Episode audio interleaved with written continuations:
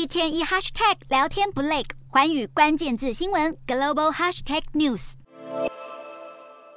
土耳其总统埃尔段出席北约年度峰会期间曾发言，表示希望以重启土耳其入欧盟的谈判作为条件。同意支持瑞典加入北约，这是他首度将土耳其入欧盟以及瑞典入北约这两件入盟申请案做出连结。抛出这个条件之前，埃尔段在与美国总统拜登通话时也提出有关土耳其加入欧盟的议题。他也告诉拜登，安卡拉希望在北约峰会上，欧盟各国领袖都能发出清楚且强烈的讯息，支持土耳其入盟。德国总理肖兹在十一日也表示，会对此事进一步讨论。土耳其曾经于一九八七年首次申请加入欧洲经济共同体，也就是欧盟的前身，并在一九九九年成为欧盟候选国。二零零五年正式启动入盟谈判，但由于二零一六年土耳其爆发政变，欧洲对于安卡拉当局侵犯人权感到担忧，决定暂停入欧谈判。另外，有关塞浦路斯统一的争议，以及西方国家对埃尔段本人的负面观感，也成为土耳其入欧盟的阻碍。为了展现与西方盟国友好的诚意，埃尔段先前与来访的泽伦斯基会面时，更当众表态